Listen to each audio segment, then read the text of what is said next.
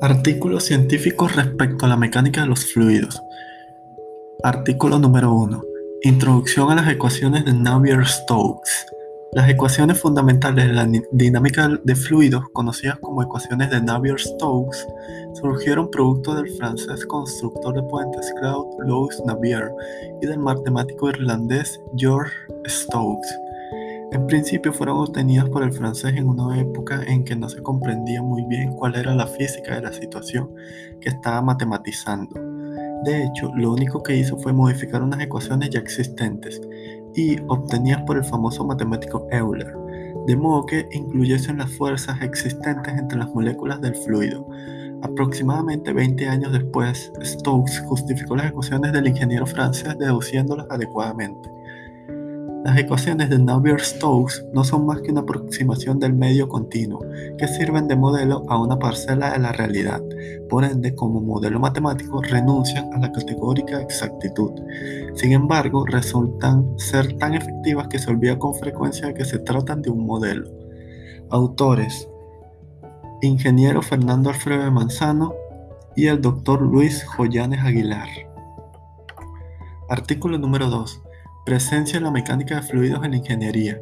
El cálculo de un fluido es quizás una de las partes más importantes al momento de tomar una decisión en cualquiera que sea el campo del ingeniero, puesto que tiene diversos comportamientos físicos. En el artículo está presente como una clara condición de cuál debe ser el camino para preservar el paso de aguas subterráneas.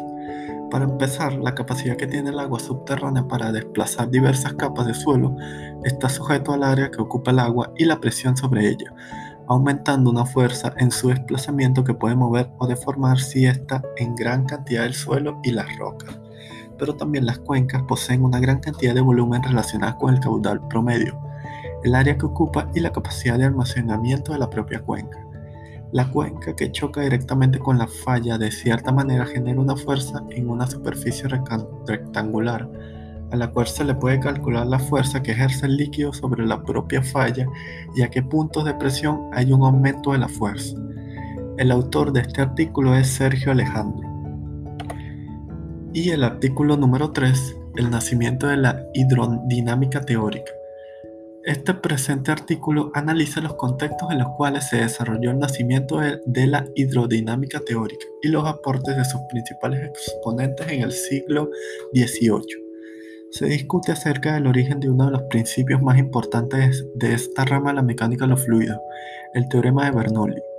Además, se reflexiona sobre los progresos científicos ocurridos en los siglos XVI y XVII en particular los aportes de Isaac Newton. Define los aspectos fundamentales de la vida de los cuatro fundadores de esta disciplina científica, L. Euler, de Bernoulli, J.L. de Allenberg y Clairaut.